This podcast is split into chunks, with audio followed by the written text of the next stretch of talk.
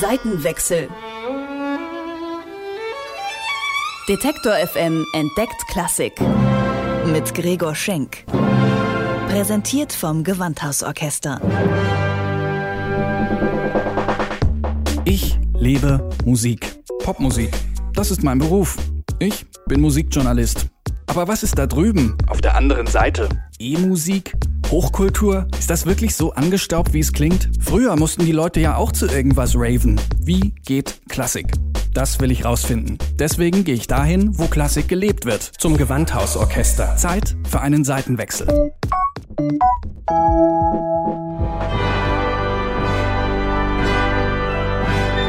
Im Sommer macht die Klassikwelt Urlaub. Und auch das Gewandhausorchester gönnt sich um die sechs Wochen Sommerpause. Im August kommt dann langsam wieder Leben in die Bude. Also schaue ich mich heute schon mal ein bisschen im Gewandhaus um und guck mal, wie das so ist, wenn der Klassikbetrieb in eine neue Saison startet.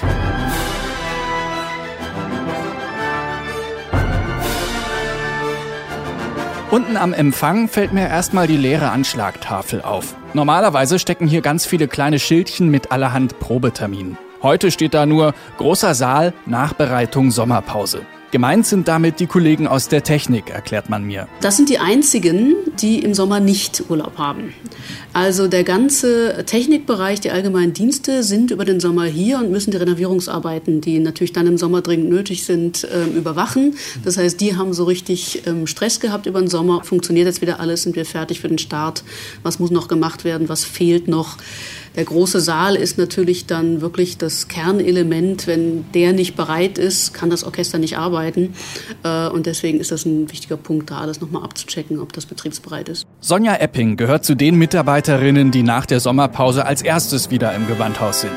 Denn bevor hier der erste Ton erklingt, bereiten viele fleißige Hände das Feld für die Musiker. Epping ist Leiterin des Konzertbüros und somit verantwortlich für das Programm der neuen Saison. Aber wie plant man eigentlich so eine Spielzeit?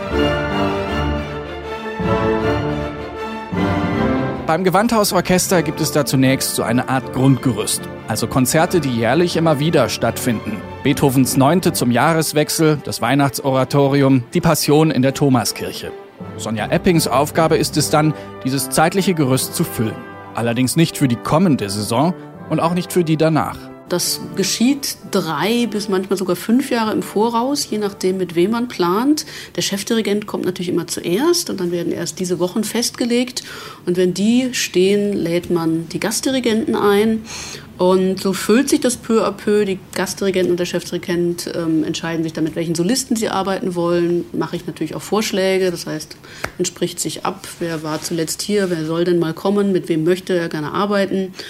Und zusammen dann mit Solist und Dirigent entstehen die einzelnen Programme. Die Herausforderung beim Planen so einer Saison ist das Kombinieren von Tradition mit neuer Musik. Epping sagt, es gibt viel Spielraum, man kann aber auch mit dem alten Repertoire ganz viel Neues entdecken. Das ist für mich ein ganz, ganz spannender Teil der Arbeit, weil die Musik so reich ist, so vielfältig, dass auch wenn man sie immer wieder hört, man immer wieder eine neue Seite an ihr entdecken kann. Aber natürlich muss es auch immer wieder neuen Input geben. Die neue Musik hat es aus diversen Gründen nicht leicht. Sie hat einen weiten Weg genommen, weg vom, was wir als einfach erfahrbar erleben, hin zu einer relativ erstmal spröden Begegnung, die aber je nach Interpret und auch je nach Kombination sehr reizvoll aufgelöst werden kann. Und ich glaube, diese Neugier, die müssen wir immer wieder fördern und die müssen wir uns auch selber erhalten.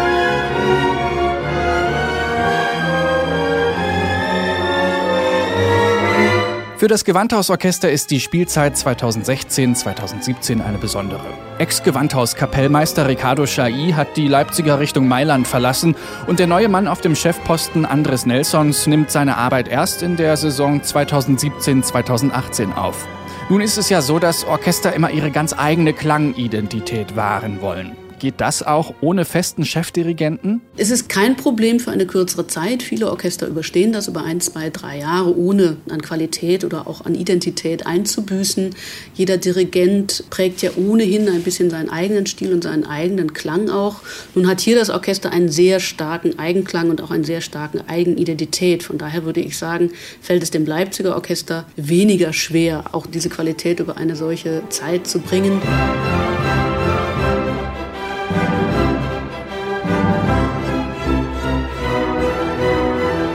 Natürlich orientiert man sich bei der Programmgestaltung auch gerne mal an diversen Jubiläen. Das Gewandhausorchester feiert in dieser Spielzeit zum Beispiel sein 100. Tourjubiläum. Im November 1916 ging es erstmals auf große Konzerttournee. Das war damals gar nicht so selbstverständlich. Die Gewandhausdirektion und die Stadt haben sich lange Zeit gesperrt und alle Einladungen ausgeschlagen. Wer das Orchester sehen will, soll gefälligst nach Leipzig kommen, hieß es damals. Heute sieht man das komplett anders. Mit dem Orchester auf Tour gehen, das heißt, sich international behaupten und vergleichen. Und flexibel bleiben. Schließlich muss man sich auf andere Hallen, andere Akustiken und nicht zuletzt ein anderes Publikum einstellen.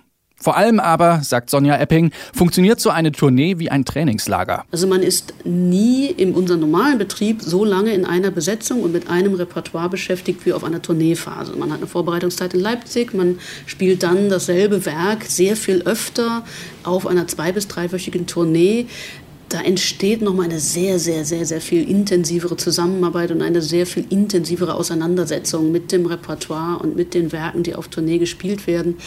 Man hat natürlich auch einen viel größeren sozialen Zusammenhalt auf einmal, weil man zusammen unterwegs ist.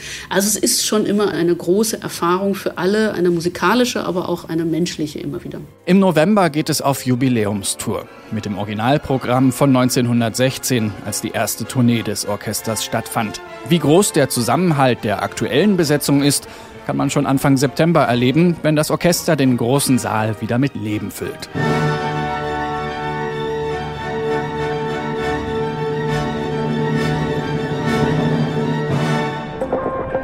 Seitenwechsel. Detektor FM entdeckt Klassik. Mit Gregor Schenk. Präsentiert vom Gewandhausorchester.